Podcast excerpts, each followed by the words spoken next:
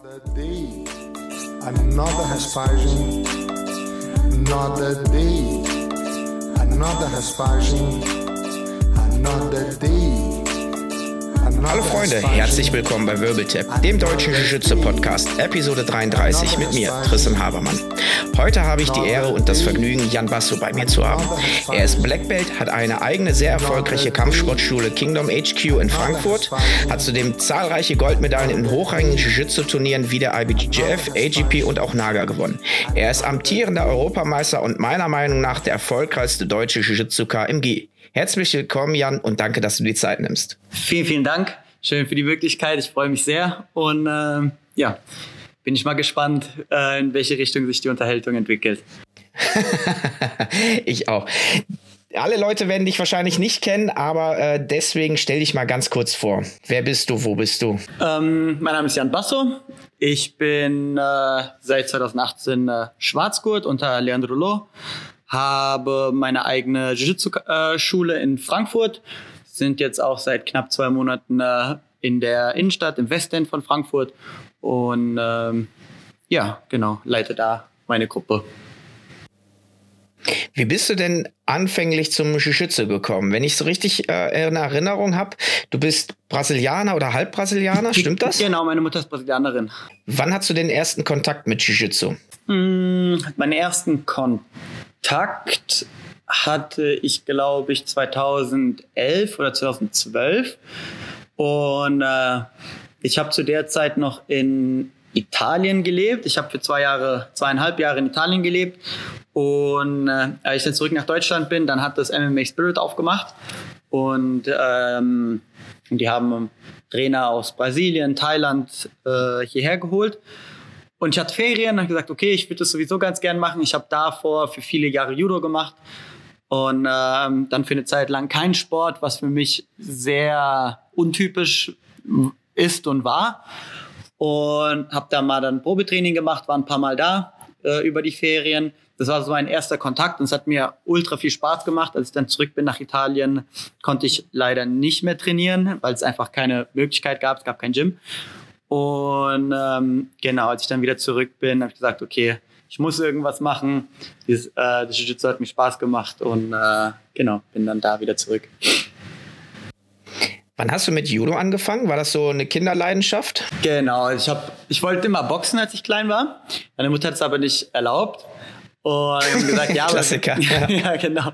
Sag, ja, wie wär's denn mit Judo oder Karate? Sag, hm, ja, okay, wieso nicht? Und äh, dann wurde ich zum Judo geschickt und es hat mir ziemlich Spaß gemacht, muss ich sagen. Ich habe auch ziemlich früh angefangen, sehr, sehr viel zu kämpfen und dann äh, hat sich das, ja, das war irgendwie gut und gleichzeitig schlecht. Ich habe halt dann fast jedes Wochenende gekämpft und habe dann mit den Erwachsenen irgendwann angefangen zu trainieren. Ich wollte immer Fußball spielen und es war dann irgendwann zu viel. Ich als Kind konnte das noch nicht so, so verstehen. Ich habe das halt gemacht, weil ich es gemacht habe. Ähm, aber irgendwann war das zu viel. Meine eigentliche Leidenschaft war Fußball und habe dann irgendwann mit dem Judo aufgehör aufgehört wegen dem Fußball.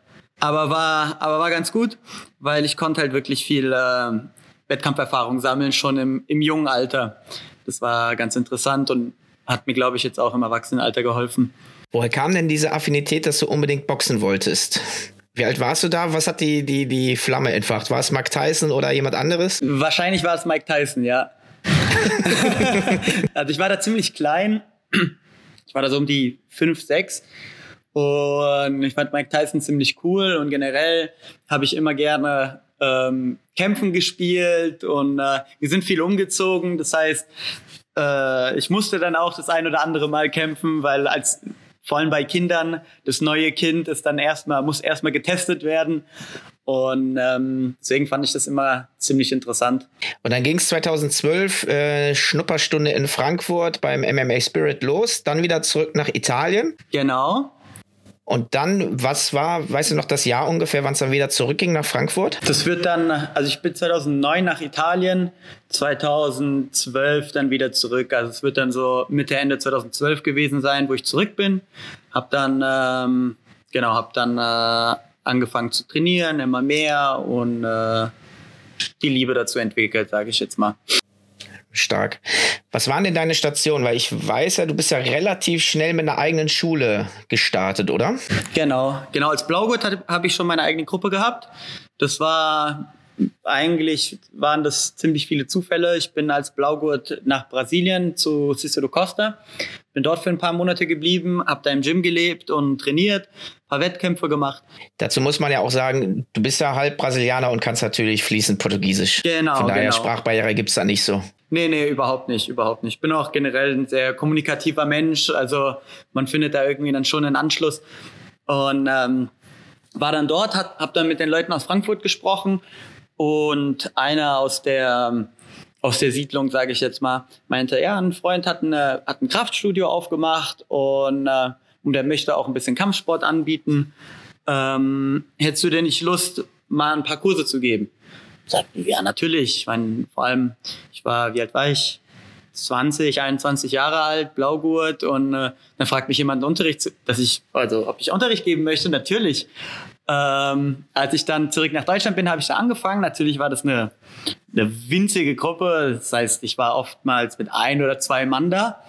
Aber es hat sich dann rumgesprochen, immer mehr. Also dann auch Freunde von mir aus der Schule haben dann äh, Interesse gezeigt, sind gekommen.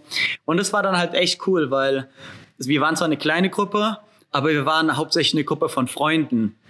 Das heißt, ähm, da gab es kaum irgendwelche Barrieren oder so, sondern äh, man hat sich halt gegenseitig verarscht. Da gab es immer eine Rivalität. Und äh, ich war zwar der Höchstgraduierte, aber das war dann auch entweder nur ein Gurt oder halt dann, als ich lila Gurt war.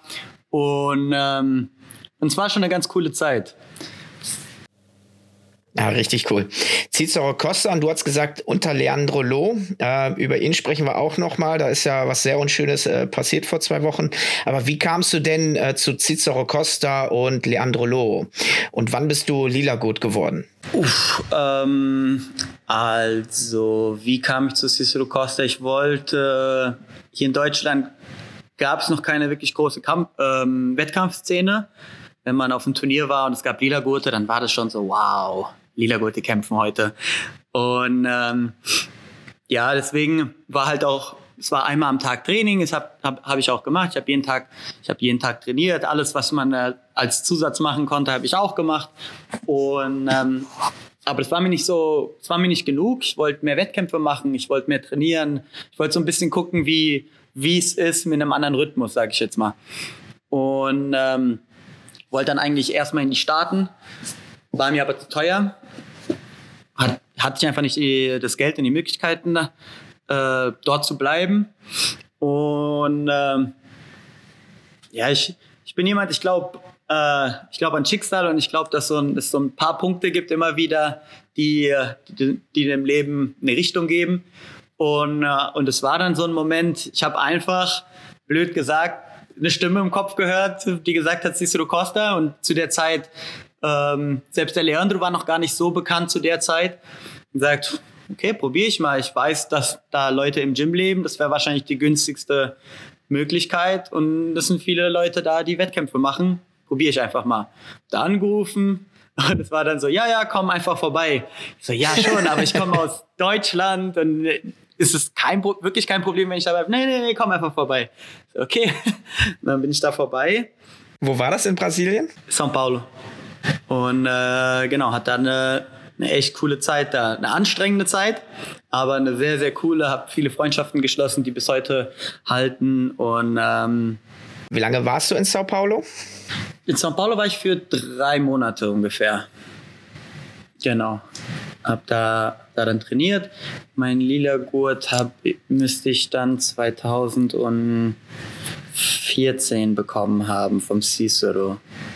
Genau, 2014 müsste es gewesen sein. Bist du dann nochmal nach Sao Paulo oder ist er zu euch gekommen oder wie habt ihr das gemacht? Das lief alles äh, hier ab. Genau, mein einzigen, mein einzigen Gurt, den ich in Brasilien bekommen habe, und das ist ganz lustig, ist mein Blaugurt, weil das war gar nicht die Schule, ähm, ich war so ein bisschen Ronin-mäßig als Weißgurt unterwegs. Ich habe einfach trainiert, wo, wo man trainieren konnte und hauptsächlich auch Nogi tatsächlich. Und, äh, und dann war ich meine Familie besuchen in Brasilien, war dann auch da für, eine, für mehrere Wochen. und habe dann angefangen, dort im GI zu trainieren, in einer kleineren Stadt. Und, äh, und dann haben die gesagt, ja, wir machen eine Graduierung. Hast du denn einen festen Trainer? Und ich so, ja, nicht so ganz. Ja, okay, bei dem, bei dem Moment am meisten bist, fragt er mal, ob das in Ordnung wäre, wenn wir eine Graduierung auch bei dir machen. Und ich war meiner Meinung nach lange noch, also noch lange nicht so weit, ein Blaugut zu bekommen. Ich hätte mir niemals im Leben Blaugut gegeben. Aber ich habe den dann bekommen und es war für mich dann so der, der Ansporn, okay, jetzt beginnt der Ernst des Lebens, jetzt musst du trainieren, jetzt musst du arbeiten. Und äh, ja. Aber es war tatsächlich der einzige Gurt, den ich in Brasilien bekommen habe.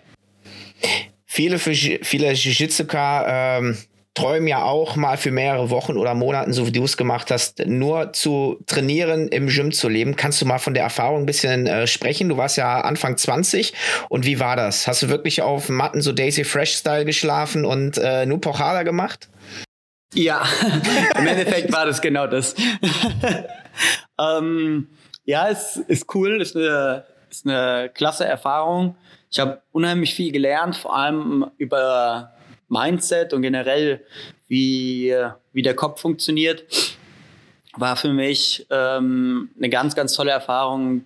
Ich habe viel Zeit mit den Miaus verbracht und das hat mir unheimlich viel, viel gegeben, wie gesagt, vor allem halt für meinen Kopf. Ähm, war auch sehr anstrengend. Die Leute stellen sich das, glaube ich, oft so sehr romantisch vor. Ähm, man, äh, man, ist, man ist dann da, trainiert, also schläft aus, trainiert dann, äh, dann äh, geht man irgendwo Acai essen und danach trainiert man wieder und alles schön. Aber es ist schon äh, hart. Also man hat, das muss ich sagen, oft Leute weinen gesehen aus den verschiedensten Gründen. Ganz oft kamen Leute, haben gesagt, ich werde jetzt für immer hier bleiben und trainieren. Und nach einer Woche haben sie gesagt, ich halte es nicht mehr aus, ich gehe wieder. Ähm also man, äh, das verändert jemanden schon, auf jeden Fall. Auf jeden Fall. Aber war, war eine geile Erfahrung.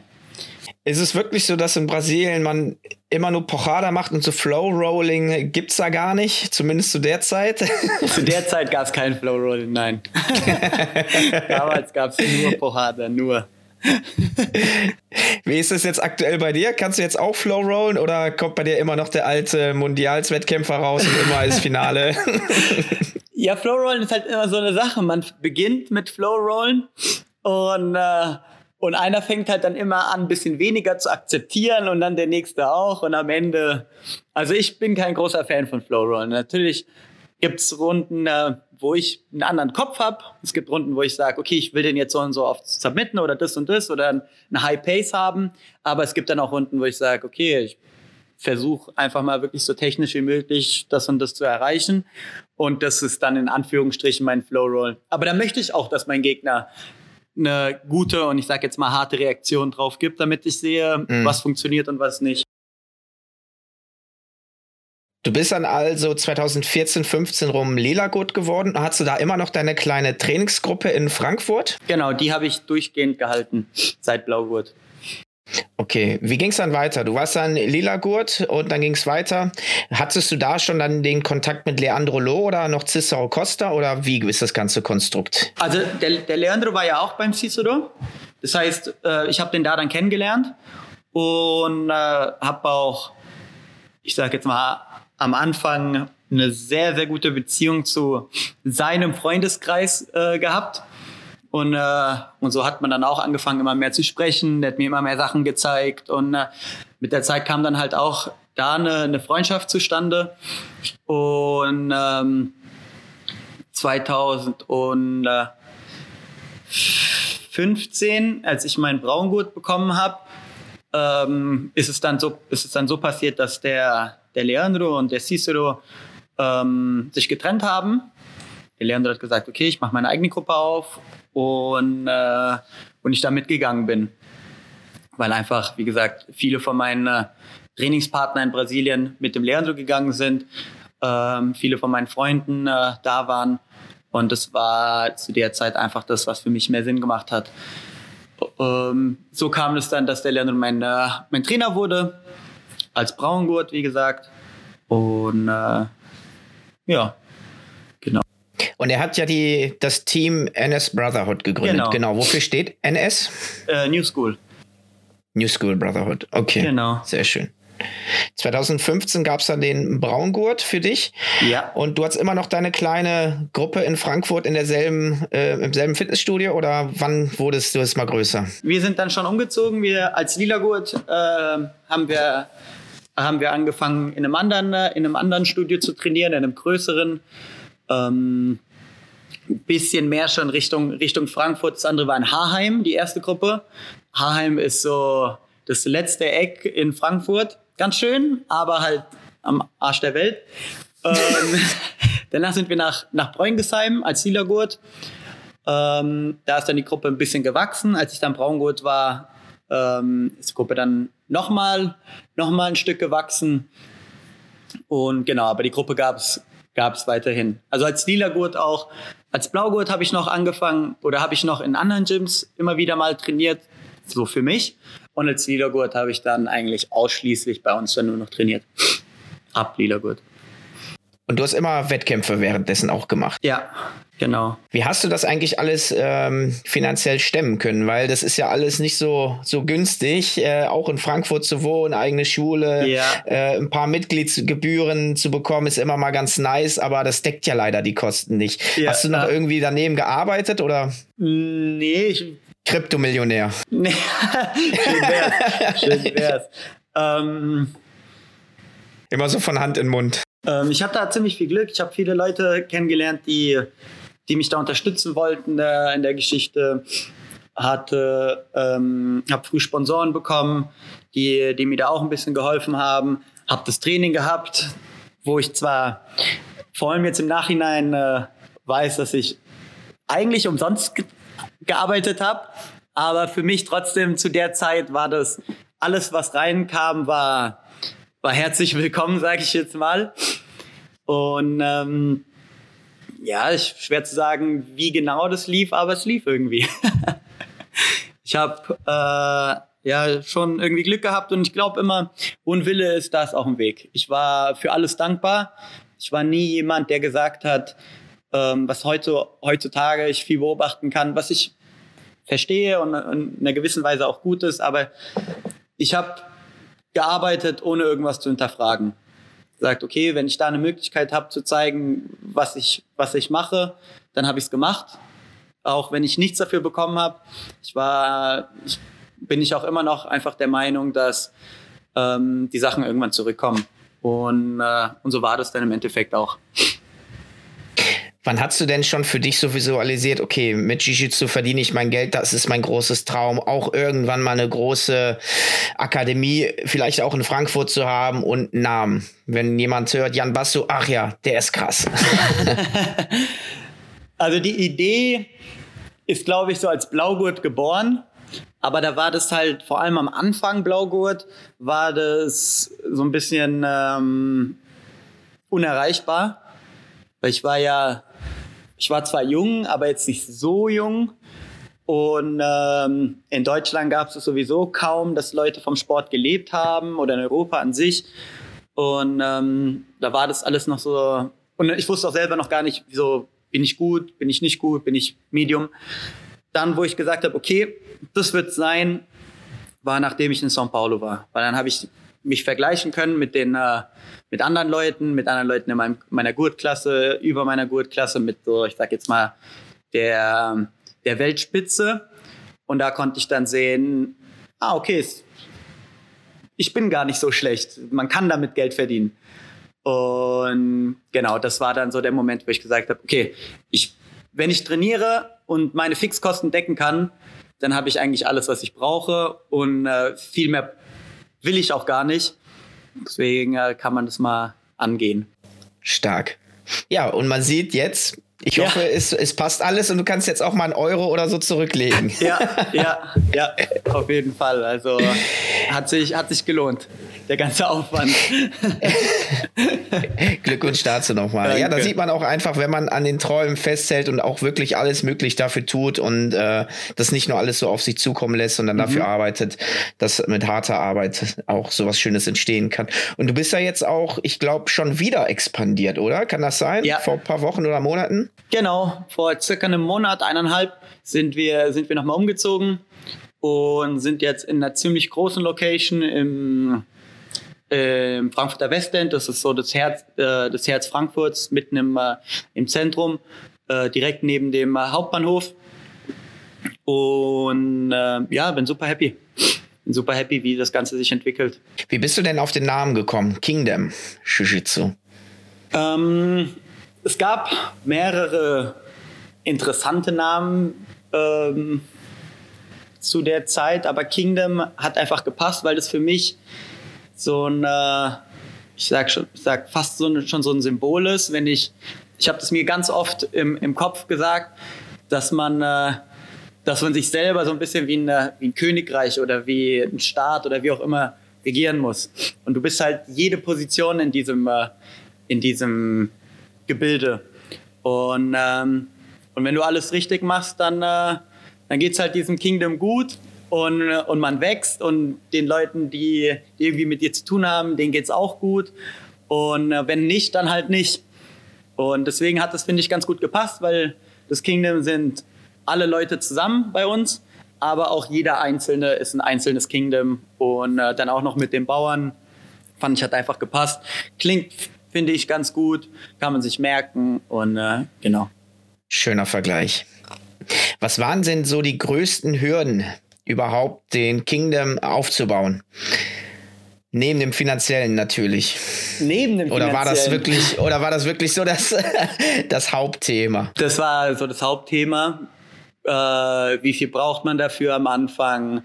Ähm, wie viel wird am Anfang reinkommen? Ich hatte, das, ich hatte das Glück, dass ich davor schon eine Gruppe hatte und ich wusste, dass zumindest ein bestimmter Teil mitkommen würde. Aber ähm, ja, natürlich ist, gehört dazu auch Mut in gewisser Weise, weil man weiß nicht, wie das ausgehen wird. Und äh, uns gibt jetzt seit ziemlich genau einem Jahr. Und da gab es schon äh, viele Wochen, wo ich dachte, ach du Scheiße, wie wird das jetzt laufen? ähm, aber im Endeffekt ist es halt, man muss es einfach machen. Man muss es machen, natürlich mit einer gewissen Struktur und mit einem Plan. Aber ähm, im Endeffekt geht es nur darum, was man, was man macht und vor allem, wie lange man dann dran bleibt. Was ich mich die ganze Zeit frage, du bist ja Blaugurt gewesen, schon äh, 2012, 2013, auch sehr erfolgreich. Und wenn man jetzt seine Erfolge sieht, auch als Schwarzgurt in Adult, die lassen sich ja wirklich sehen. Ähm, die hältst ja die, die Fahne von Deutschland hoch. Aber wie bist du denn wirklich so gut geworden? Ich kann mir nicht vorstellen, dass drei, vier Monate äh, in Sao Paulo dich zu so einem Biest gemacht haben, äh, wie, du, wie du heute bist. Du brauchst ja auch äh, gute Trainingspartner. Und du warst ja da, sage ich mal, der König in deinem Kingdom. Ne, der Trainer ist ja meistens immer der Beste.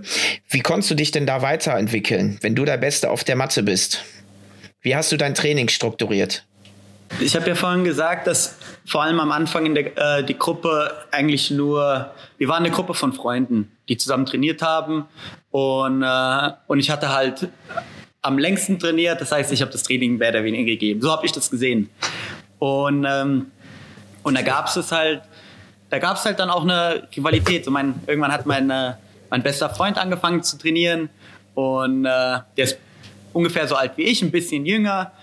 Und er war dann natürlich auch sofort Feuer und Flamme und hat sich jedes Video angeguckt und alles geguckt, wie er mein Game am besten killen kann. Das war auch eine Sache. Ich war, ich war da nie irgendwie zu eitel. Ich habe den Leuten dann auch alles, was ich wusste, wie man mein Game killen kann, habe ich den Leuten gezeigt. Weil ich wollte das. Ich wollte, dass die Leute, dass ich nichts gegen meine Leute machen kann, weil so werde ich halt am besten. Und, und dann mit dieser Rivalität, einer tritt den anderen in den Arsch, äh, man kann, äh, man muss kein Blatt vom Mund nehmen, plus, plus man hilft sich gegenseitig und, äh, und will, dass, dass jeder, ich sage jetzt mal, so gut wird wie möglich, weil es auch egoistisch gesehen einfach das Beste ist für mich. Ähm, die Kombination hat es dann einfach, hat es dann einfach so gemacht. Ich habe unheimlich viel trainiert, sehr, sehr viel trainiert, ähm, sehr, sehr viel gedrillt. Ich bin, äh, ich kann mich daran erinnern, wie ich nach Turnieren, egal ob gewonnen oder verloren, danach, sofort danach, ich bin gar nicht nach Hause, ich bin sofort danach ins Gym gegangen, habe jemanden angerufen, so, ey, lass eine Stunde drillen. und dann bin ich die Sachen nochmal durchgegangen und ähm, genau, halt einfach immer den Rhythmus gehalten, nie Pause gemacht, von Montag bis Sonntag trainiert und äh, ja. wie viele Stunden oder Trainingseinheiten hast du dann so täglich absolviert und in welcher Intensität? Mm, damals würde ich sagen, was habe ich da trainiert? So, ja, vier bis sechs Stunden am Tag. Da, davon waren äh, locker die Hälfte ähm, Drillen ein bisschen über, ich sag jetzt, ich nenne es immer Laborarbeit, über Technik sprechen und so ein bisschen äh, gucken, wie man da vorankommt. Und der Rest war, war Rollen und spezifisches Rollen. Hm. Das hast du dann wahrscheinlich so von Cicero Costa gelernt, äh, ja. wie man wie man's Training aufbaut. Mhm. Genau, also vor allem das Drillen war, war damals zu der Zeit ein sehr, sehr wichtiger Bestandteil. Und auch mhm. mit dem Game, was ich früher hatte, ich habe früher ähm, hauptsächlich Betting Bolus gemacht, das ist im Endeffekt wiederholen, wiederholen, wiederholen, wiederholen. Und dann habe ich das auch gemacht. Wie strukturierst du jetzt ungefähr dein, dein Training? Jetzt ist es ähm, jetzt eine normale Einheit bei uns. Sieht so aus, wir machen uns meistens ganz kurz warm mit irgendwelchen Bewegungen, die dann zur Technik passen. Schauen uns dann eine bestimmte Position an, lass es ein Lasto sein. Ähm, und daraus machen wir dann drei ähm, drei Angriffe, also jeweils immer mit einer Reaktion. Sagen wir, machen, möchten Lasso-Pass machen, wir fangen äh, mit, einer, mit einer Aktion an, dann erstmal funktioniert die, danach verteidigt er die Reaktion und so weiter. Das machen wir halt meistens dann drei oder vier Stück. Ähm, dann aus der Situation ein Positionssparring und am Ende rollen wir frei. Also das ist jetzt so eine normale Einheit. Natürlich sieht die nicht immer so aus, aber des Öfteren. Da merkt man auch einfach wieder, ähm, dass du Ahnung vom Game hast, dass du Ahnung vom Wettkampf hast, weil genauso strukturiert man wirklich äh, eine gute Trainingseinheit. Also ah, kein Wunder, dass der Leon und der Toninho so gut sind. ja, die zwei sind Maschinen, das stimmt. ja. Kenne ich auch noch als äh, Blau- und Weißgurte. Stark. Ja. Frankfurt ist ja jetzt, sagen wir mal, eine Stadt, die ist äh, nicht so wie Düsseldorf, wo ich herkomme. Mhm. Äh, hast du da auch teilweise manchmal so Leute, die reinkommen, boah, ich bin hier der krasseste UFC-Kämpfer, komm, zieh mal deinen Kittel an, ich zeig dir, wer der Boss ist. Oder gibt's das nicht? Kommen die eher zum MMA Spirit, äh, wo es MMA gibt? ähm, also so habe ich es noch nicht erlebt. Man hat immer wieder mal Leute, die wo man merkt, dass die denken, dass sie sehr stark sind oder wo man dann einfach, wenn die, wenn die reden, äh, noch so ein bisschen, äh, äh, ich sag jetzt mal, verloren sind in den Ideen. Aber ich meine, die wissen, das sind Weißgurte, die, die können es gar nicht besser wissen. Die, die sehen, die sehen UFC und äh, haben dann mal gesehen, wie jemand den anderen getriangelt haben, hat, sondern denken die, okay, jetzt kann ich das auch. Aber ähm, aber da geht dann der, der Welpenschutz ein. Ich meine, es sind Weißgurte, die können es nur nicht besser wissen. Irgendwann lernen die das. Aber dass jetzt jemand respektlos äh, zu uns kam und, äh, und irgendwie den Heisen äh, schieben wollte, das hatten wir nie. Ich habe auch einige Leute bei mir, die, äh, die sowas dankend, an, dankend annehmen würden, sagen, ah, okay, so einer bist du, dann komm mal hierher. Ich glaube, ich, ich müsste da gar nicht viel machen. Ähm, und so mittlerweile. Also hast du schon einen Met Enforcer bei dir? Ja, ja, mal einige, einige, die, äh, die das, glaube ich, gut machen. Und äh, ja, ich meine, ich, ich kenne ja auch viele Leute in Frankfurt und äh, ich glaube, das, das ist keine gute Idee, das, das zu machen bei uns. Ja. Du hast ja mit Judo begonnen, da auch schon ganz, ganz viele Turniere gemacht, mhm. äh, Fußball gespielt. Da denke ich mal auch, hast du auch Turniere mhm. gemacht mhm. und äh, im Jiu-Jitsu hat es nicht aufgehört. Warum Turniere? Warum Wettkämpfe? Was hat dich daran gereizt? Mm, also damals war das, weil ich man hat mir einfach gesagt, du bist gut, kämpf. Und dann habe ich gesagt, okay. Ich meine, ich war ein Kind, ich konnte ich, ich konnte gar nichts entscheiden. Ich wusste das selber gar nicht. Ich weiß noch, wir haben vor unserem ersten Turnier haben wir so ein kleines internes Turnier gemacht im, äh, im, beim Judo und ich habe das gewonnen und ich habe das überhaupt nicht erwartet, weil ich war auch immer einer der kleineren und habe gesagt, ah okay, vielleicht bin ich gar nicht so schlecht. Dann das Turnier habe ich auch gut abgeschnitten und generell äh, lief das eigentlich immer ganz gut für mich. Im Jiu-Jitsu war das aber dann wirklich, das ist die beste Werbung, die man machen kann. Und wenn man sagt, ich würde gern da, davon leben, dann, äh, dann ist es schon wichtig, dass man zumindest mal Wettkampfluft geschnuppert hat, weiß, wovon man, äh, wovon man da spricht. Das ist die leichteste Art und Weise, immer up to date zu bleiben, weil Jiu-Jitsu ist ein sich mhm. ständig verändernder Sport.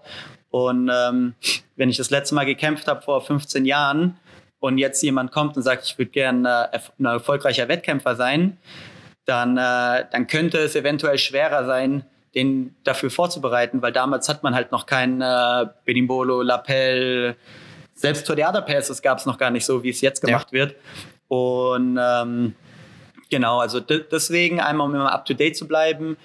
Damals, weil ich einfach Werbung machen wollte und gucken wollte, wie gut ich bin. Und jetzt ist es hauptsächlich deswegen, weil, äh, sag jetzt mal aus Erfahrung, auch immer wieder checken, wie, wie man sich verbessert hat und äh, aus der Komfortzone rauszukommen. Also mehr, mehr für persönliche, für die persönliche Entwicklung als für, wie es damals war, für mein Ego, sage ich jetzt mal.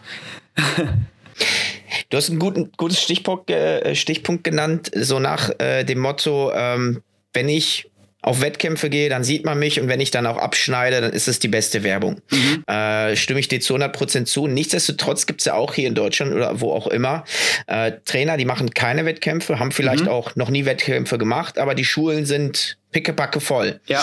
Aber da denke ich mir immer, und ich habe es auch schon mal gesehen, auch bei Instagram, die Techniken sind nicht alle so sauber, wie sie hätte sein sollen. Mhm. Wie stehst du denn zu solchen Schulen oder Menschen, die sagen, ach, Wettkämpfe ist im Jiu-Jitsu überhaupt nicht notwendig, das ist ein ganz anderes Spiel, Sport Jiu-Jitsu, das brauchen wir gar nicht? Ähm, sehe ich anders.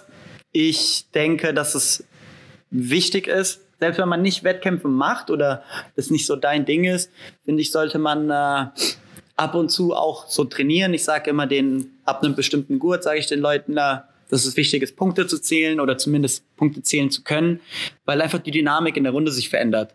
Wenn man keine Ahnung hat, wie viel steht und nur nach dem, äh, nach dem Prinzip geht, wenn ich nicht submitted wurde, habe ich gewonnen, dann äh, ist das bis zu einem bestimmten äh, Punkt in Ordnung und auch okay. Aber ähm, wenn du auf einmal weißt, okay, ich lieg gerade 20 zu 0 hinten, ne? Dann äh, siehst du die, äh, dann siehst du die Runde im Nachhinein einfach ganz anders, als wenn du denkst, ah, ich habe gewonnen, weil ich nicht submitted wurde. Außerdem weiß man auch nie genau, mit welcher Intensität dein Gegenüber gerade mit dir, mit dir rollt. Vielleicht will er gerade selber einfach nur ein paar Sachen ausprobieren oder will, äh, probiert gerade ähm, einen bestimmten Pass, Sweep, wie auch immer. Und äh, ja, es ist einfach eine ganz andere Dynamik. Man, man gibt am Ende noch mal Gas, wenn du weißt, wenn ich jetzt den Sweep hole, dann habe ich gewonnen oder einen Vorteil oder was auch immer. Und äh, das ist meiner Meinung nach schon sehr, sehr wichtig, um, ähm, um besser zu werden. Ich glaube, es gibt so ein paar Stationen, die man, äh, die man, äh, wo man sein muss, um besser zu werden. Und, und das ist eine von diesen Stationen. Man muss einfach lernen, Punkte zu zählen und dieses äh, in diesem Szenario leben zu können, zu wissen, zu wissen, äh, wie es gerade steht, wer ist gerade der Dominante und so weiter. Und äh, ich meine, wenn du ein guter Sportjuzuka bist, dann äh, wirst du dich auch, glaube ich, auf der Straße behaupten äh, können. also ich würde dann jetzt nicht unbedingt äh, Warmguard spielen, aber wenn ich Warmguard spielen kann, als lila Gurt zum Beispiel, dann weiß ich auch, wie ein Scissor Sweep aus der Full Guard geht. Und ich werde wahrscheinlich gar nicht mhm. mal unten landen. Und ähm, ja. Aber ich meine, jeder, jeder sollte es so machen, wie es in seinem Rahmen möglich ist. Und, äh, und wenn du eine volle Schule hast, auch wenn du kein Wettkämpfer, Wettkämpfer bist, finde ich das trotzdem cool, weil du hast viele Leute, die Jiu-Jitsu, die Jiu-Jitsu trainieren und ich bin der Meinung, dass wenn äh, je mehr Leute Jiu-Jitsu trainieren, desto, desto besser wird die Welt. Und genau, dann äh, ist mir das lieber, als wenn einer sagt, ich mache keine Wettkämpfe, deswegen will ich auch keine Schüler haben. Jetzt spiele ich mal den bösen Teufelsadvokaten, stelle eine provokante äh, Frage, die du dann versuchst zu beantworten. Ja. Derjenige, der wirklich dann äh, ganz klassisch, hobbymäßig das so als, als Abendunterricht zweimal die Woche macht. Der ist nicht up to date und sagt auch, Wettkämpfe ist nicht so wichtig und äh, sagt auch seinen Schülern zum Beispiel, hey, braucht gar nicht zu Wettkämpfen gehen oder Open Mat, ne, könnt ihr machen, aber vielleicht braucht ihr das auch gar nicht. Versucht so vielleicht seine eigene Inkompetenz schon ein bisschen zu äh, verstecken. Und du sagst, ja, es ist schön, je mehr Leute Jiu-Jitsu machen, desto mehr und akzeptierter wird es in der breiten Masse. Aber passiert nicht dann genau dasselbe, wie es in den 80ern, 90ern mit Karate passiert ist, dass es so ein bisschen verwässert wird oder selbst Judo, wo Leute mit 120 Plauze da sind und können kein Uchimata machen, weil sie nicht diese Flexibilität haben. Mhm, mh. Wie stehst du dazu? Oder sagst du, ach, grundsätzlich, das äh, wird sich wieder gleich aus, ausregeln? Ähm, ja, ich glaube, das wird sich schon, äh, das, das regelt sich schon alles. Also weil es gibt ja dann auch das andere Gegenpol. Es gibt ja dann auch noch die Leute, die Wettkämpfe machen. Und, äh, und ich sage jetzt mal, wenn du in dieser Gruppe von, ähm, von den Leuten, die halt keine Wettkämpfe machen wollen und alles so ein bisschen mehr easygoing, da wird dann irgend, irgendwann jemand da sein und sagen, ich würde aber ganz gern ein bisschen mehr. Und dann wechselt der halt woanders rüber. Also ähm, mir, mir wäre es natürlich lieber, wenn wenn jede Schule High Class wäre und äh, man sich überall so krass wie möglich entwickeln kann und so weiter. Aber ähm, es ist auch schön, dass es, obwohl es nicht so ist, es ist trotzdem schön und ähm, ich glaube, es entwickelt sich auch immer mehr so. Also ich, wie gesagt, als ich angefangen habe, gab es zwar schon ein paar gute Schulen, aber deutlich weniger als jetzt. Also jetzt mhm. fast egal, wo du in Deutschland wohnst, wirst du eine Schule finden, wo du hochklassiges Jiu-Jitsu finden wirst. Und ähm, das finde ich super. Finde ich echt cool. Du hattest äh, davor noch gesagt, zähl doch mal die Punkte mit. Ne? Submission only ist mal zwar ganz nett, aber wenn du die ganze Zeit immer nur gemountet bist, du wurdest zwar nicht submittest, ähm, dann gewinnst du jetzt nicht äh, unbedingt die, den Roll. Welches Regelwerk findest du am besten? Ich habe jetzt ganz frisch AGP gespielt. Äh, äh, ähm, das ist ja noch mal ganz anders. Da gibt es keine Advantages. Da gibt es jetzt Punkte dafür. IBGF macht Advantages. Dann gibt es noch EBI Overtime und Pipapo. Was magst du am liebsten und warum? Also wenn ich trainiere, trainiere ich normalerweise nach IBJJF, weil es einfach noch so das meistverbreitetste Regelwerk ist. Ähm, Sonst, ich glaube. Gi oder No-Gi? Äh, Gi. Gi. No-Gi, No-Gi äh, trainiere ich meistens dann nach, äh, nach Regelwerken, die, ich sag jetzt mal, die eher moderneren, wo mit Heel-Hooks und äh, Ringerlasti äh, die jetzt ein bisschen ringerlastischer sind. Und ähm, genau, aber im Gi im Gi normalerweise IBJJF. Wenn ich mich vorbereite für AJP, dann halt mit AJP, weil ein paar Griffe auch anders sind. Aber ähm, normalerweise IBJJF. Außer im Nogi. Im Nogi dann so ADCC-like, sag ich jetzt mal. Sieht man dich eigentlich oder hat man dich mal auf Nogi-Wettkämpfen gesehen? Sehr, sehr wenig. Sehr, sehr wenig. Ich will jetzt diesen November, würde ich gerne die Nogi Euros kämpfen, weil ich jetzt ein bisschen mehr auch trainiere und äh, ich habe immer wieder so Phasen, wo das mir unheimlich viel Spaß macht und danach aber wieder mehr im Gi trainiere. Ähm, aber jetzt im November würde ich ganz gern mal in die No-Gi Euros kämpfen. Masters oder Adult? Adult, Adult. Adult. Oh, mit Heel Cook und Reaping the Knee. Ach mein ja, Gott. genau. Ganz genau. das ist nichts für mich. Krass. Ja, das macht mir schon, das macht mir schon Spaß und äh, mal, mal gucken, was da, was da Nogi so zu holen ist. Ja, dann kann ich mich ja guten Gewisses bei Masters anmelden, wenn du nicht da bist.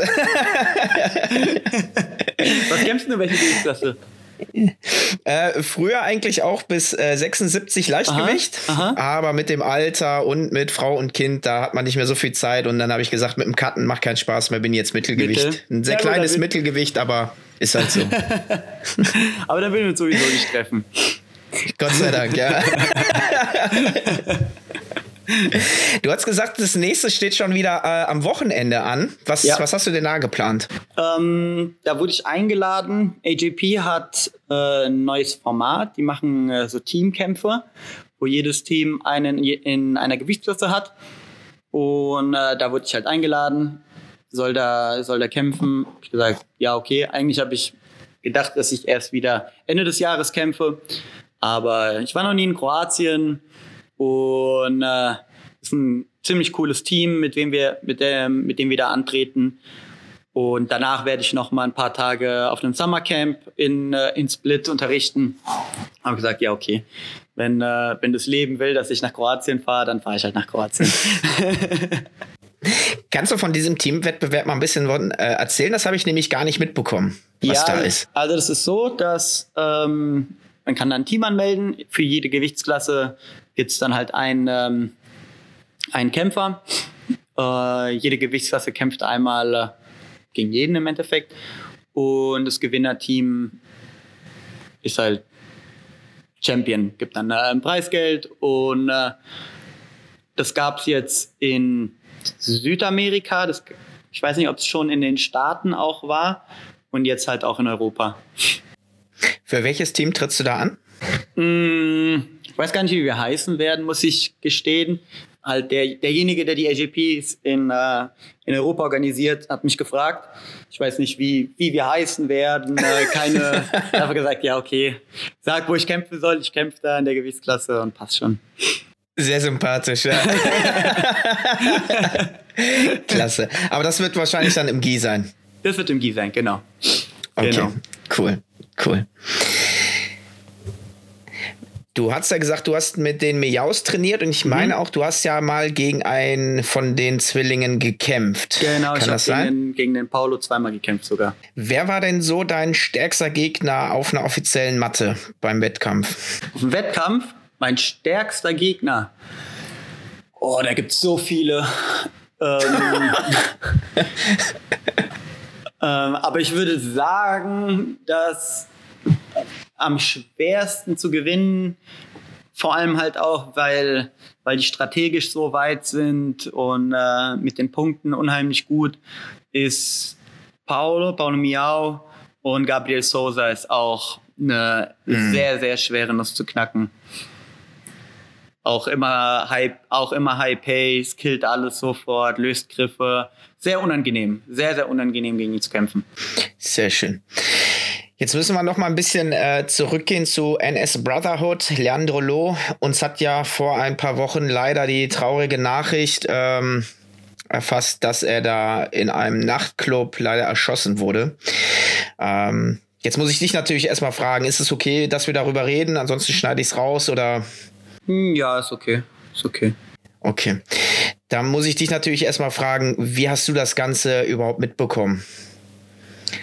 Ging ja wahrscheinlich wie ein Lauffeuer über Social Media rum. Ja, das war, ich war da spazieren mit einem Freund und dann hat mir habe ich der WhatsApp bekommen, sagt, ey, hast du, hast du gehört mit Leandro?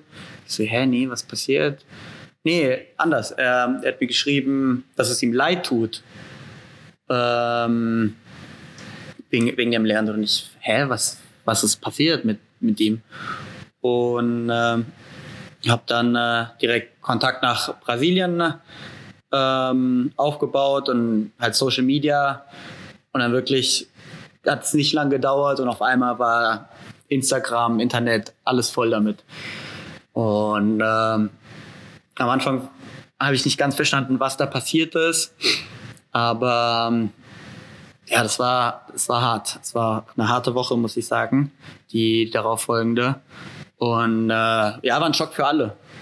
War ein riesen, riesen Schock für uns alle, glaube ich. Ja. Ist das für dich okay, wenn du kurz erzählst, was da passiert ist, oder soll ich? Ja, also ähm, die waren in einem, äh, in einem Nachtclub und äh, der Täter kam halt zu dem Tisch, hat, hat eine Flasche mit Alkohol wahrscheinlich genommen und äh, daraus getrunken, woraufhin der Leandro äh, aufgestanden ist und gefragt hat, was, was das soll gab eine kleine Rangelei. Der Leandro hat, hat den ähm, wahrscheinlich zu Boden gebracht und äh, fixiert oder wie auch immer.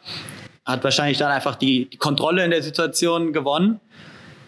Und als, als der Streit dann getrennt wurde, ist der andere aufgestanden, äh, hat sich vorhin gestellt und hat ihm äh, in den Kopf geschossen. Daraufhin noch zweimal äh, gegen den Kopf getreten. Und, äh, und das finde ich ist nochmal äh, das macht das alles noch mal ein bisschen geisteskranker, ist danach in einen anderen Nachtclub, hat da nochmal gefeiert und danach mit einer, mit einer jungen Dame ins Motel. Das heißt, er hat sich noch einen schönen Abend gemacht und so, als wäre nichts gewesen. Und der Täter ist ja auch anscheinend Soldat von der Militärpolizei genau, gewesen. Genau, Polizist. Ja. Und äh, Lila Gurt, also trainiert auch Jiu-Jitsu. Und ähm, scheinbar hatten die davor schon mal eine Auseinandersetzung, also vor dem Abend. Und ähm, ich, und ich bin da nicht alleine, glauben, dass der da hingegangen ist mit mhm. der Intention, das zu machen. Mhm. Wie geht's jetzt weiter mit NS Brotherhood? Das war ja Leandro Los Baby. Mhm. Ähm, Gibt es da irgendwie jetzt noch jemanden zweite oder? Ja, also der, der Alemão, Wellington Luis, der, der wird wahrscheinlich viele Trainings übernehmen.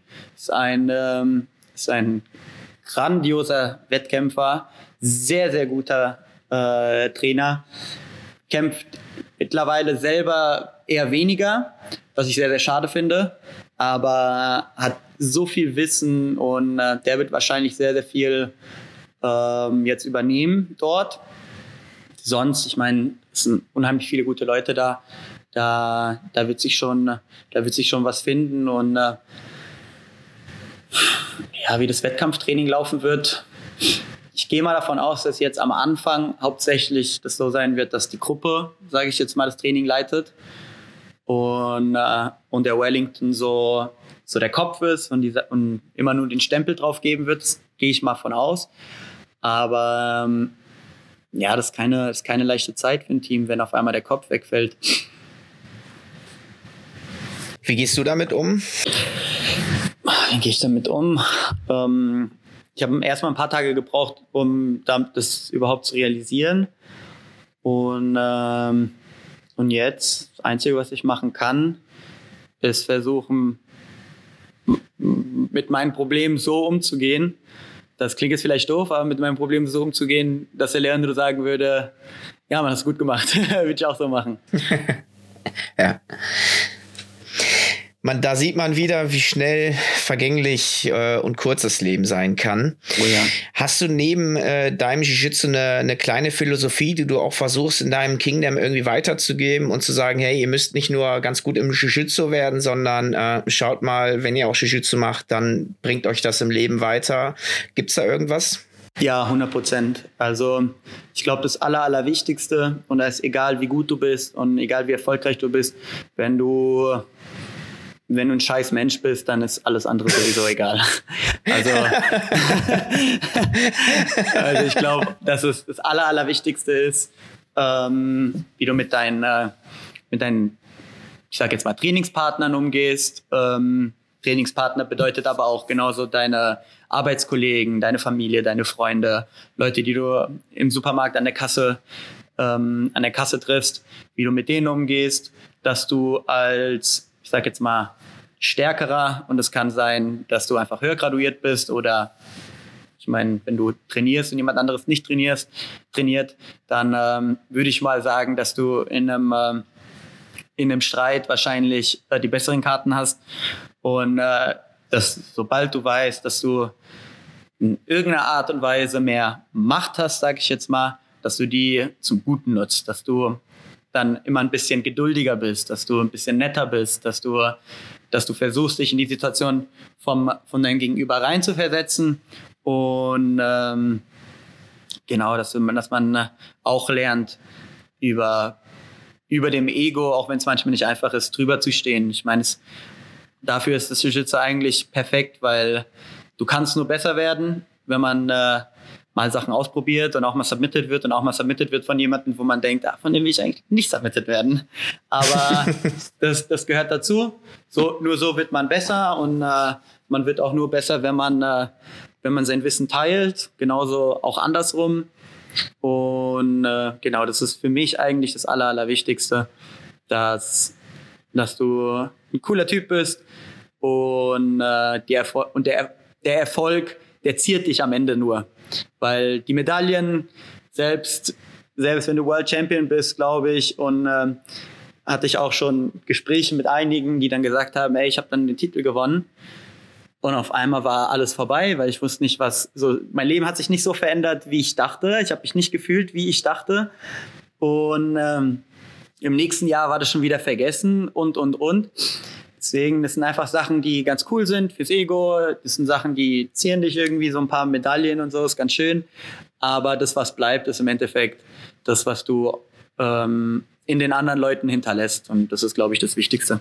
Da muss ich äh, leider nochmal auf Leandro Loh zugehen. Achtmaliger Weltmeister, ADCC-Gewinner und was noch für andere Titel bei Copa Podio und so. Aber nichtsdestotrotz, wenn man dann ähm, auf Instagram liest, dann geht es eigentlich nicht darum, was er für ein geiler Jiu-Jitsuka ist, sondern was für ein cooler Mensch das war. Ja. Ähm, hat immer ja. Jenga so ein bisschen seine Aha. Tänze gezeigt, ne? immer gute Laune und ähm, dann hat es eigentlich gar nicht mehr interessiert, ob er, ob er gut im Jiu-Jitsu ist, sondern hat einfach, äh, war ein ja. guter Dude und hat genau. Spaß gemacht. Ja, auf jeden Fall. Die, ja. die, die, Titel haben ihm nur dabei geholfen, dass es so viele Leute erkannt haben, was ein cooler Typ da ist. Ja, das stimmt, das stimmt. Wie ist eigentlich jetzt deine Philosophie im Jiu-Jitsu? Sagst du Submission before Submission, äh, Position for Submission oder sagst du ey, immer auf Finish gehen oder Strategie brauche ich gar nicht, nicht so wie die Miaus, ich bin nicht so ein Gamer, sondern gehe immer auf volle Attacke auf den Hebel? Mm, ich bin ein Fan von äh, Position und dann Submission. Ähm, vor allem hilft es dir glaube ich, am meisten dich zu entwickeln. Weil, ähm, also ich, ich bin der Meinung, dass je mehr Konzepte man hat und versteht, desto mehr wird es dir, wird es dir helfen. Und wenn du jedes Mal so schnell wie möglich in eine Submission kommst, ist es natürlich auch ein Konzept und ist natürlich auch, kann auch sehr effektiv sein. Aber ähm, was ist, wenn du mal an einem Tag besonders müde bist oder äh, jemand stärker ist oder wie auch immer? ähm, dann, dann kann es schon wieder schwerer werden. Wenn du aber genau weißt, wo, wo muss ich blockieren, wie muss ich mich bewegen, etc., dann ähm, finde ich es erstens schöner und zweitens ist es äh, langlebiger. Aber ähm, es ist nicht, ist nicht verkehrt zu sagen, okay, ich versuche so schnell wie möglich zu submitten. Ähm, aber langfristig gesehen finde ich Position und dann Submission am besten. Okay, also ein bisschen so wie John Danaher, okay, ich kann dir gar nicht passieren, fuck it, go for a leglock. So eher nicht. eher nicht, eher nicht. Ja. Und natürlich muss man auch immer gucken, wo man, wo man gerade ist. Wenn man auf einem Turnier ist und du hast einen sauguten Leglock und du behältst die Guard nicht, dann probier es. Aber jetzt im Training, im Training geht es ja eigentlich hauptsächlich darum, besser zu werden. Und, äh, und da finde ich es am besten, wenn man so viel Jiu-Jitsu macht wie möglich. Du machst jetzt Jiu-Jitsu seit über zehn Jahren. Mhm. Minimum die Hälfte davon auf einem sehr, sehr hohen Niveau, wettkampftechnisch. Wie bleibst du motiviert? Und was machst du mit den kleinen Verletzungen und eventuell Verletzungen, die schon chronisch sind? Aber fangen wir mal eher an. Wie bleibst du motiviert? Was ist deine Motivation, morgens aufzustehen, dich rauszuquälen, Strength und Conditioning zu machen, nochmal zwei Stunden zu drillen und dann nochmal harte Sparringseinheiten mit Leon zu machen? Einmal die Leute selber. Also wenn ich sehe, dass wie andere Leute auch trainieren und wie die Bock haben, dann denke ich mir, okay, ich kann nicht jemandem sagen, dass er das und das machen soll, wenn ich zweimal die Woche trainiere. Das ist einmal eins. Dann, äh, was mir im Moment sehr, sehr wichtig ist, ist einfach, dass ich mich selber entwickle als Mensch. Und, äh, und ich glaube, das ist eine der besten Möglichkeiten, aus der Komfortzone rauszukommen und äh, sich über gewisse Sachen Gedanken zu machen, machen, ähm, seinen inneren Schweinehund zu, äh, zu besiegen, wenn man dann morgens aufwacht und vorm Training nochmal laufen geht oder was auch immer. Ähm, was sonst?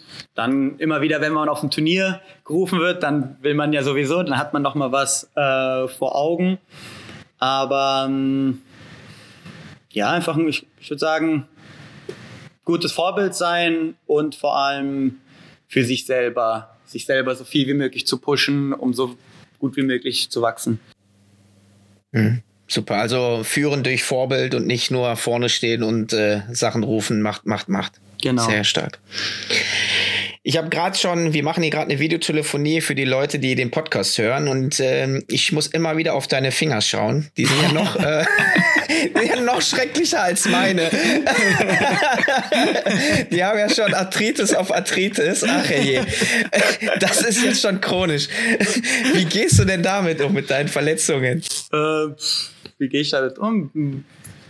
Weiß ich nicht, muss ich mit leben. Man, manchmal. Also noch so jung geblieben, dass du sagst, okay, äh, holt mich im Alter erst ein. Ja, ja, das ist schwer zu sagen. Irgendwie hat man ja immer irgendwas. Und manchmal ist es schlimmer, manchmal ist es weniger schlimm. Ähm, das ist eine Sache, damit äh, habe ich gelernt zu leben und auch, glaube ich, ganz gut damit umzugehen. Ähm, ich bin der Meinung, je weniger man darüber spricht, desto weniger, weniger denkst du daran und je weniger du daran denkst, desto weniger spürst du es auch. Und ähm, ja, also meistens, ich sage nicht, dass es richtig ist, aber meistens muss ich tatsächlich gestehen, trainiere ich einfach auch verletzt. Und ähm, ja, Finger, Tape hilft mir da ganz gut. Und an manchen Tagen ist es besser, an manchen Tagen tut es mehr weh. Und ja, es ist, es ist einfach eine, ein Teil davon. Und äh, die Miaus haben mal gesagt, haben gesagt, der Schmerz ist die Uniform des Athleten. Und äh, so ein bisschen, und so ein bisschen lebe ich danach, ja. Was ist denn so die, die größte Verletzung bei dir gewesen? Musstest du schon mal operiert werden wegen Jiu-Jitsu? Ähm, man hat es mir schon mal empfohlen, aber ich habe es nie gemacht. Ich habe mir ähm, ich habe mir das Außenband im linken Knie gerissen, das Innenband im rechten Knie. Mein Kreuzband ist so ein bisschen äh, ähm, ja, unstabil, hat ja nicht ganz, äh, ist nicht viel Spannung drin und halt ein bisschen Meniskus. Aber ähm, das geht mittlerweile besser als damals. Jetzt, wo ich auch mehr Krafttraining mache und der Körper so ein bisschen stabiler geworden ist, habe ich eher selten Probleme mit den Knien. Zwickt immer wieder mal, aber jetzt nichts, was mein Leben allzu sehr beeinflusst. Dann, mh, hm, sonst, was habe ich? Die Schulter hat mal äh, für eine lange Zeit genervt, aber ging dann auch irgendwann weg. Und äh, ja, also ich, ich, ich glaube, ich bin ganz gut davon gekommen, aber ja, ich, gehe, ich muss auch sagen, ich bin nicht so oft beim Arzt, um zu wissen, um genau nee. die Diagnosen. Äh, ich drücke mich auch mit meinen Knien schon. Ich weiß, die müssen mal wieder unter das Messer, aber solange ich es noch nicht vom Arzt gesagt bekommen habe, ja, ja. existiert es nicht in meinem Kopf. Ich mache jetzt mal eine lange Pause von sieben Tagen und dann geht's wieder, ne? genau, ne? Ist genau. klar.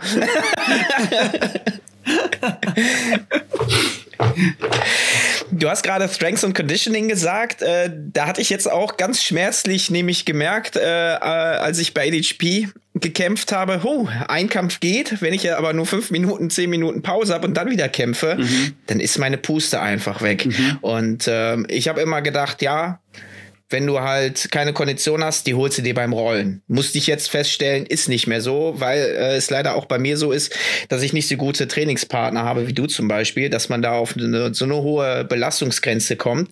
Ähm, und jeder Wettkampfathlet, zumindest der gut ist, der macht ja auch Strengths und Conditioning. Was machst du denn da Spezielles? Äh, ich gehe phasenweise immer sehr viel laufen. Vor allem, wenn ich Gewicht machen muss, äh, würde ich fast schon sagen, liebe ich es, Cardio zu machen, weil ich merke einfach, wie, wie das meinem Kopf gut, äh, gut tut. Das Gewicht geht leichter runter und, ähm, und die Ausdauer wird tatsächlich besser. Vor allem hat man das, wenn man irgendwann so müde ist und man einfach nur noch, ich sage jetzt mal fast schon nur stolpert, bekommt man diese Connection zu den Beinen, dass die Beine einfach immer laufen. Dass du, selbst wenn du müde bist, immer noch den Schritt machst. Und äh, das hilft mir sehr. Sonst mache ich Krafttraining. Das ist aber mehr wirklich für die Kraft und äh, um halt die Maschine, ich sage jetzt mal, stabil zu halten für Verletzungen. Mhm. Ähm, und sonst halt Rollen, Jiu-Jitsu, Jiu-Jitsu. Genau. Okay. Was ist eigentlich so das Besondere an Jiu-Jitsu für dich? Du machst es jetzt über zehn Jahre, das ist dein Beruf, deine Passion. Konntest du das irgendwie mal für dich irgendwie ordnen, was dich daran so fasziniert an dem Sport? Mm, also einmal ist es, ist es das, dass es einfach unheimlich effektiv ist. Äh, das, egal, selbst wenn du leichter bist als dein, als dein Gegner, wenn du mehr weißt, dann ist die Wahrscheinlichkeit hoch, dass du den Kampf gewinnen kannst oder wirst dann ähm, jetzt im Nachhinein ist für mich mit großem Abstand das Größte einfach, wie viel es mir beigebracht hat. Es hat mich auf so viele zu so vielen äh, Sachen gebracht, sei es Ernährung, sei es ähm, Thema Gesundheit, Verletzungen. Ich habe, würde ich sagen, ganz gutes Körpergefühl mittlerweile. Ich weiß, wann, wann was wehtut, ähm, wie sehr es ist es ist es nur ein Schmerz, irgendwie was Muskuläres oder ist da wirklich was kaputt? Und äh, vielleicht strahlt es auch gar nicht wirklich aus dem Knie, sondern von woanders aus. Also man hat dann einfach so ein, man entwickelt einfach, glaube ich, ein ganz gutes Körperbewusstsein. Ähm, und sonst, das, für mich ist Jiu-Jitsu einfach eins zu eins wie das Leben. Also ich sehe da so viele Parallelen und es ist einfach wie ein Spiegel und man kann, wenn du jemanden trainieren siehst, kannst du eigentlich ziemlich viel auch über diesen Menschen schon erfahren. Und ähm, wie tiefgründig das einfach ist, das ist faszinierend für mich. Auch nach zehn Jahren gibt es immer wieder Momente, wo ich sage, ah, Jitsu ist so krass, das ist unglaublich. ja. Fühle ich, ja. Nee, ist geil. Wo das willst du eigentlich noch äh, mit deinem Kingdom Jiu-Jitsu HQ hin? Gibt's da noch was? Möchtest du mal den Frankfurter Tower irgendwann mal ganz oben im Penthouse sein oder fühlst du dich schon wohl, wo du jetzt bist? Also ich fühle mich immer wohl. Ich fühle mich immer wohl. Natürlich gibt's immer, das heißt nicht, dass, dass man am Ende ist, aber so wie das Leben gerade ist, ähm, gibt es immer schöne Momente und im Endeffekt ist es ja so, wie man, wie man das Leben nimmt, so ist es dann auch. Aber ähm, ich würde ganz gern ähm, eventuell vielleicht in einer anderen Stadt sogar ein Kingdom aufmachen. Was mir wichtig ist, und es ist einer, einer so der Hauptgründe, warum, warum das Projekt gestartet wurde, war, dass, dass ich Leuten helfen möchte, das zu machen, was ich gemacht habe und gestruggelt habe. Ich will äh, Leuten eine Möglichkeit geben, die engagiert sind, die Bock haben, die gut zu anderen Leuten sind, denen eine Möglichkeit zu geben, eine Tür aufzumachen, dass die dann davon leben können. Eventuell ähm, sei es dann bei mir irgendwo als Trainer oder irgendwo ein eigenes Gym oder was auch immer. Das ist für mich äh, sehr, sehr wichtig, Türen äh, den Leuten aufzumachen. Und einfach, ich höre so oft, jemand arbeitet in der Bank oder als Anwalt oder was auch immer und sagt, ich hatte so einen scheiß Tag. Und äh, wenn ich hier bin, vergesse ich das und es ist wirklich wie Urlaub. Und ja, sowas einfach den Leuten zu geben und so wie es sich dann entwickelt, ist super. Ich versuche da die beste Energie reinzustecken, die geht. Und, äh, und wenn es wächst, geil. Wenn es stagniert, auch geil. Und wenn es kleiner wird, dann äh, muss ich halt gucken, wie, wie ich dann weitermache.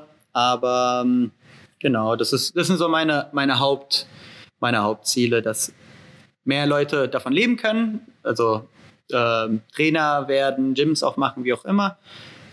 Die Leute weiterhin einen, ähm, einen Anker darin sehen, zu sagen, okay, ich freue mich auf Jiu-Jitsu zu gehen, das hilft mir, ich verändere mich, ich habe Gewicht abgenommen und ähm, genau, eventuell dann auch noch zu expandieren, sei es in Frankfurt oder einer anderen Stadt in, Frank in Deutschland.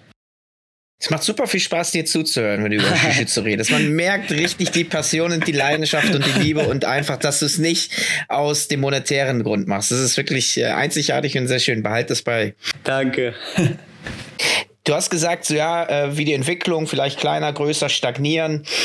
Wie siehst du die Entwicklung äh, vom Jiu-Jitsu in Deutschland, insbesondere auch retroperspektivisch? Du hast ja ganz klein angefangen, jetzt hast du ja ein paar Mitglieder mehr. Ähm, was meinst du? Wird es noch weiter so wachsen? Jetzt hat ja auch die UFC sogar in äh, St. Pauli das Gym aufgemacht, äh, auch mit, mit ähm, Jiu-Jitsu. Und äh, ja, es wird immer ein bisschen, bisschen mehr in das Bewusstsein der norm normalen Menschen gebracht, habe ich das Gefühl.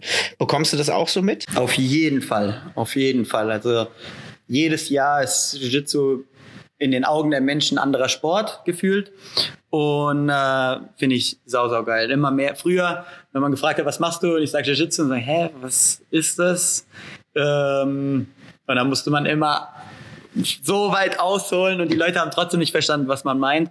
Und jetzt mittlerweile wird man angesprochen, so, ey, du machst doch BJJ. Und das ist schon ganz geil.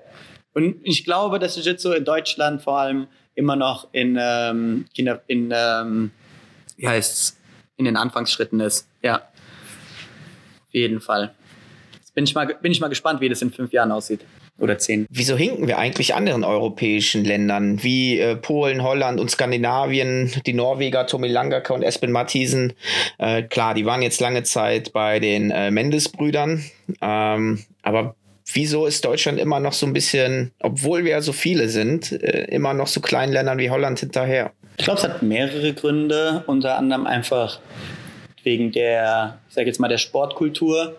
Wir, wir kennen Fußball, feiern Fußball, dann viel Vereinsdenken. Ich sage jetzt mal, jeden Sport, den du, den du sonst machst, den machst du in irgendeinem Sportverein und ähm, sei es Judo, was auch immer. Das heißt, das ist einfach, auch wie die, die Leute sind weniger bereit, Geld dafür auszugeben. Allein das ist schon mal ein Zeichen dafür, wie, wie der Sport gesehen wird. Dann, ähm, wie es in den Medien weitergegeben wird, was, was Deutschland noch äh, fehlt, aber jetzt auch immer mehr sich verändert, ist, man braucht irgendwelche Gesichter, die sagen, okay, weil das ist dann auch für, für junge Leute eine Motivation, wenn man weiß, der so und so hat das und das gewonnen oder hat geschafft, davon zu leben, dann könnte ich das auch schaffen. Wenn du aber keinen hast, warum, also es ist halt viel schwerer dann an den Traum, sage ich jetzt mal, zu glauben.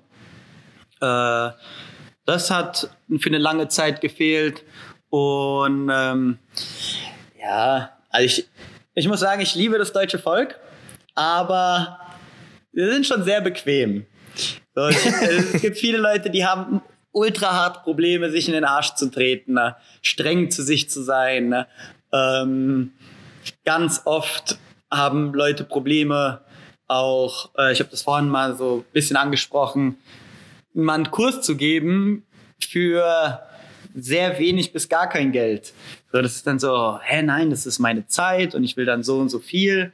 Ja, schon, aber dich kennt noch keiner und du bist, keine Ahnung, lila Gurt und äh, musst erstmal investieren.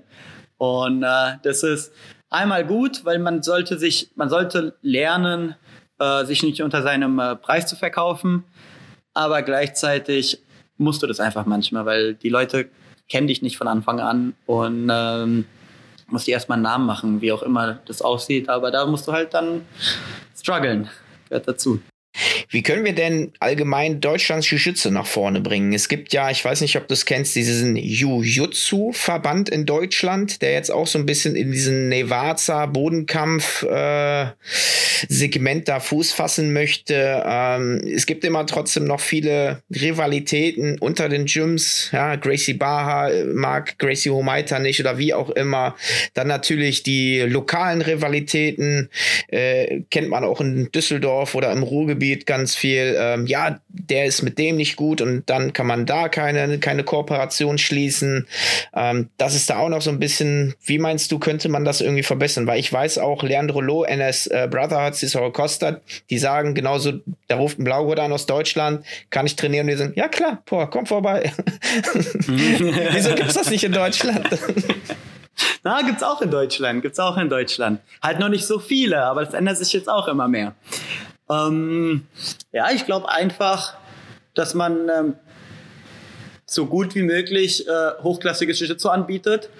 Und ähm, ich sage jetzt mal den Leuten, äh, die Leute das so gut wie möglich lernt, lehrst, dass die das dann am Ende weitergeben. Weil äh, das ist dann am Ende die Zukunft. Und je mehr Leute wirklich den, äh, den Geist aufgeschnappt haben und verstanden haben, wie man zu trainieren hat und äh, ähm, was für eine Grundeinstellung man dazu haben sollte.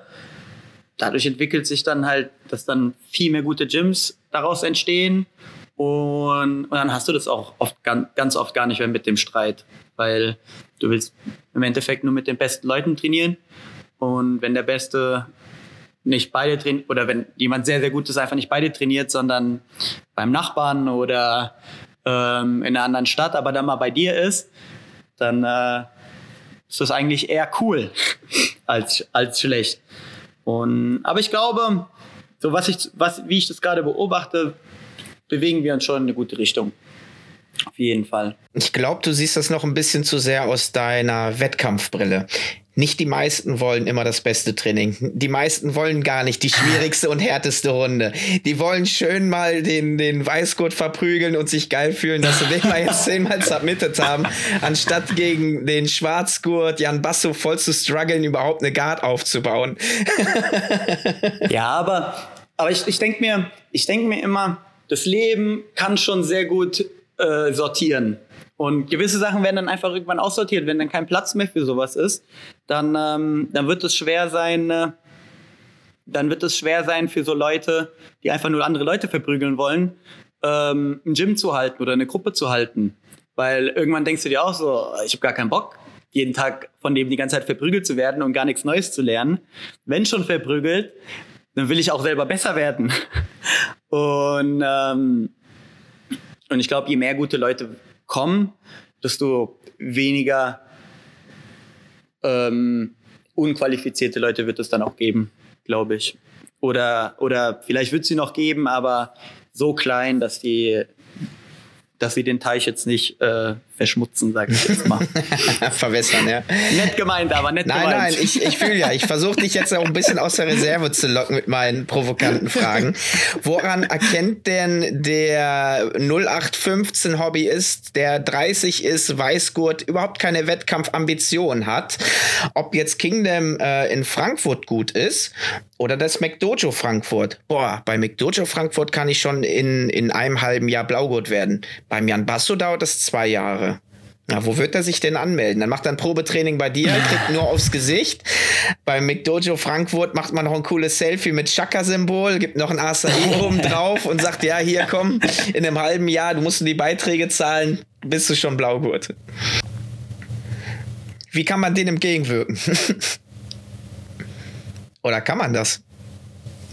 Jein. Also, ich glaube, das Wichtigste für mich ist eines der wichtigsten Sachen im Training die, die Atmosphäre. Also wie, äh, ich denke, dass, dass es ultra schwer ist, was, ich meine, Jiu-Jitsu ist eines der schwersten Sachen, die ich jemals gemacht habe. Und äh, schwierige Sachen zu machen ist einfach viel leichter, wenn du es mit Leuten machst, die du magst und in einem, in einem Environment, wo du dich wohlfühlst. Ich glaube, das ist einfach super, super wichtig. Es ist wichtig, auch mal zu gucken, wie viele Leute kommen denn regelmäßig so sieht man, ähm, sieht man gewisse Gesichter immer, weil es gibt dann auch Gyms, wo du immer neue Leute siehst. Und, äh, und da ist schon irgendwas faul, meiner Meinung nach. Ähm, und tatsächlich, wie viel wird gerollt? Weil äh, du kannst nicht Jiu-Jitsu lernen, wenn du nicht rollst. Das geht einfach nicht. Du kannst so ein bisschen, du kannst so ein bisschen lernen, natürlich ein paar Techniken, aber gut werden kannst du nur, wenn du willst. Ja, keine zweite Meinung, definitiv. So, jetzt reden wir schon fast eine Stunde 15, Jan. Ein paar Fragen habe ich noch, aber ähm, dann kommen wir langsam mal zu Ende. Du hast ja auch noch ein bisschen was vor. Social Media, ist das eigentlich ein Muss als Selbstständiger im Jiu-Jitsu? Ich weiß nicht, ob du den Film äh, The Social Dilemma auf Netflix gesehen hast. Ja, habe ich. Und äh, das ist ja schon, ist schon bedrohlich für einen selber. Und ähm, ja. ich habe Instagram, du hast Instagram. Übrigens, wie finden wir dich da? Wie heißt du da? Ähm, J, also Buchstabe J, Basso, BJJ. Genau. Ähm, ja, ich bin auch relativ aktiv, würde ich sagen. Mm, muss immer wieder mal dran erinnert werden, äh, was zu posten. Aber, aber, son aber sonst bin ich relativ aktiv. Ähm, ja, ich würde schon sagen, dass es wichtig ist. Weil vor allem als Wettkämpfer, wenn du Sponsoren hast, ich meine, die Sponsoren wollen dich schon unterstützen, aber die wollen auch was zurückhaben. Und, äh, und das sind einmal äh, im besten Fall Titel, aber ich meine, es gibt auch Leute, die Geld verdienen und viele Sponsoren haben, die gar nicht so viele Turniere gewinnen. Aber das sind einfach charismatische Leute und äh, die haben eine gute Reichweite. Und dafür ist halt einfach so Social Media die beste Plattform und vor allem halt auch die günstigste.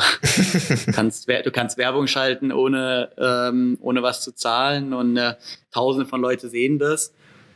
Und äh, ja, ist schon, ist schon wichtig heutzutage, würde ich sagen. Würde ich sagen, dass es ohne schwer ist, ähm, gut Geld zu verdienen. Vor allem, wenn du nur Wettkämpfer sein möchtest.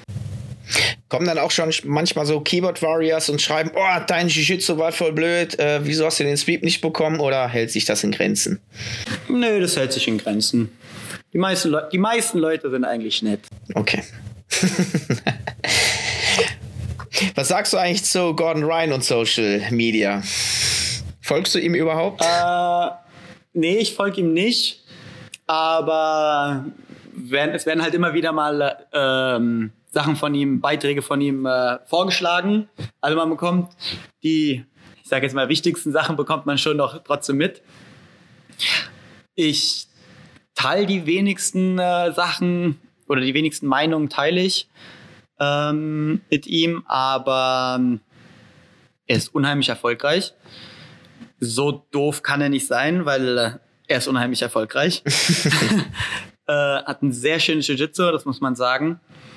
Und, äh, und ja, auch er macht das, macht den Sport nochmal bekannter. Und, äh, und das finde ich eigentlich auch diese ganze Conor McGregor-Geschichte. Viele Leute haben den dann, äh, viele haben ihn gehypt, viele haben ihn gehatet. Aber jetzt, wenn man sagt, okay, ich würde das nicht, ich würde das nicht so machen oder wo bleibt der Respekt?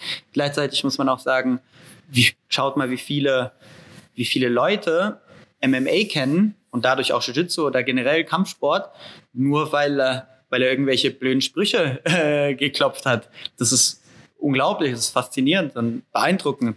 Und äh, man muss eigentlich dankbar sein, dass es so Leute gibt, weil die, die sind, ähm, die sind Werbung. Und, äh, und er hat es gut gemacht. Ich meine, der hat Quatsch geredet, Mist gesagt, aber hat gewonnen. Und, und wenn du das machst, wer, wer bin ich, um zu sagen, mach's nicht? Ja. Der Sieger hat immer recht. Wenn, wenn, du, ja, ja, nicht unbedingt, aber ich meine, wenn du, wenn du sagst, ähm, du bist schlecht und ich werde dich in äh, Minute fünf Armbahn aus der Mount und dann, und dann armbahnt er dich aus der Mount in Minute fünf, dann ist okay, ist jetzt nicht so schön, dass du es gesagt hast und wie du mit den Leuten umgehst, aber krass. Hast du auch schon mal so eine Prediction gemacht? Ähm, ja, so intern halt bei ja. uns dann, dass ich gesagt habe, okay, den Joke werde ich heute oder auf dem Turnier muss ich auf jeden Fall diese Technik machen. Das schon, das ist äh, immer wieder mal ganz lustig. Wie ist denn deine Vorhersage? ADCC 2022 Superkampf André Galvao gegen Gordon Ryan. Oh, das ist schwer, das ist sehr, sehr schwer, weil da kann wirklich alles passieren. Ähm, was ist meine Prediction? Muss dich jetzt festlegen. Ich muss mich festlegen. Oh, meinst du, es kommt zu einem schwer. vorzeitigen Sieg oder meinst du, es wird eine Decision, Punkte oder Ref? Ich glaube, es wird äh, eine Decision. Ähm, wenn Submission, dann äh, glaube ich Gordon Ryan. Also Gordon Ryan würde die Submission bekommen. Aber, aber Decision ich meine, André Gavon ist seit vielen, vielen Jahren, ähm, kämpft auf aller, allerhöchstem Niveau, gewinnt die meiste Zeit, ähm, sehr, sehr stark im Ring, sehr gute Guard, passt sehr, sehr gut. Und High Pace, ist schwer ihn zu dominieren. Also es kann auch sein, dass einfach André Gavon anfängt, so einen Rhythmus reinzubekommen. Der, auf dem Level reicht ja ein Fehler nur einen Fehler gemacht hast und einen Schritt hinterher bist, dann kannst du über den Rest des Kampfes komplett zerstört werden, weil du einmal schlafen hast. Ähm, ich würde sagen Gordon Ryan, einfach weil, äh, weil man von ihm jetzt aktuell mehr gesehen hat. Aber es kann genauso auch passieren, dass André Gaubaum ähm, die Welt schockieren wird, die Jiu-Jitsu-Welt. Was für mich nicht mal ein Schock wäre, aber ich sage jetzt mal, die meisten Leute erwarten, erwarten, ne, dass Gordon Ryan gewinnt und was ich auch nicht verstehe, aber viele Leute glauben sogar, dass er den zerstören wird. Ja, wir werden es sehen. Wir werden es sehen. Wir werden es sehen, ja. ja. Sehr schön, Jan. So, jetzt kommen wir direkt schon zu den Quickfire Questions. Ich stelle dir eine Entweder-Oder-Frage und du musst davon eins wählen. Okay, bist du bereit? Yes. Okay, fangen wir mit der 1 an. Gi oder No-Gi? Gi. Top oder Bottom? Mm, Top macht mir mehr Spaß. Bottom fühle ich mich sicherer. Coach oder Wettkämpfer? Uff, schwer. Ähm, oh. ähm, Wettkämpfer, der gerne coacht. Trainercoach, ne? wie beim Fußball. Wechselt genau. sich auch mal selber ein. Punkte oder Submission Only? Äh, Punkte. Passing oder Leglock? Passing. Shorts oder Spats? Shorts. Takedown oder Guard Pull? Äh, Takedown. Bunte Gi oder Rush Guards oder lieber traditionelle Farben? Traditionell. Sao Paulo oder New York als Training? Äh, Sao Paulo. Chokes oder Hebel? Chokes, 100%. Sehr gut. Das waren die zehn Fragen. Vielen lieben Dank, Jan. Danke dir. ja, Chokes ist, Chokes ist immer wichtiger. Ja, warum?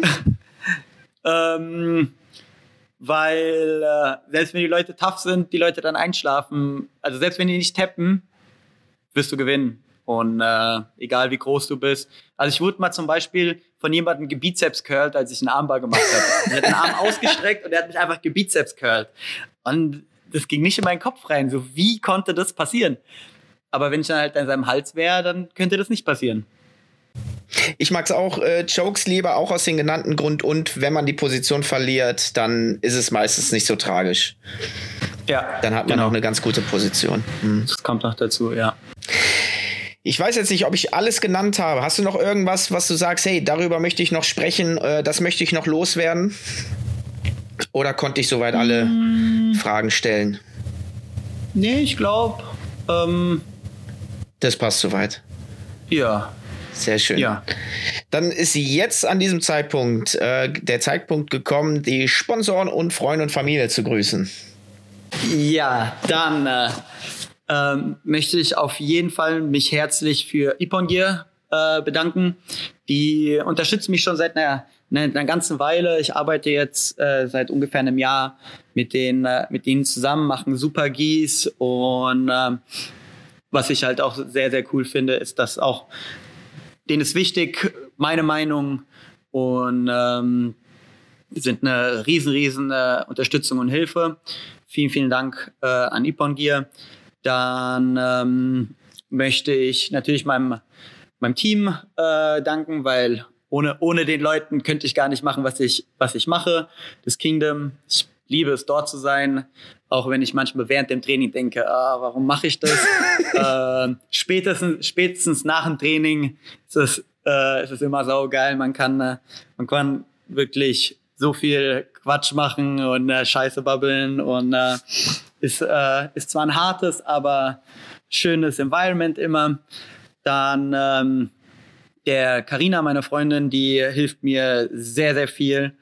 Und ähm, ja, ah, das, äh, das Super Bros in Frankfurt, die machen einmal die beste Pizza der Stadt und sind auch, die helfen mir auch. Das sind ganz, ganz tolle Leute. Das ist geil geil, äh, einmal was die auf die Beine gestellt haben und auch wie, wie herzlich die anderen Leute äh, gegenüber, gegenüber sind. Sehr stark. Ja, vielen lieben Dank, Jan. Es war sehr aufschlussreich, sehr, sehr tolle Themen, äh, tolle Meinung und äh, ja, vielen lieben Dank und bis zum nächsten Mal. Vielen, vielen Dank. Danke für die Möglichkeit, vielen Dank für die, für die Einladung und äh, ja, bin ich, bin ich mal gespannt. Danke dir. bis zum nächsten Mal. Ciao, ciao. Bis dann, ciao. Another day, another Hespagin, another day, another Hespagin, another day. another Hespagin, another day, another Hespagin, another day, another Hespagin, another day, another Hespagin, another day, another Hespagin, another day.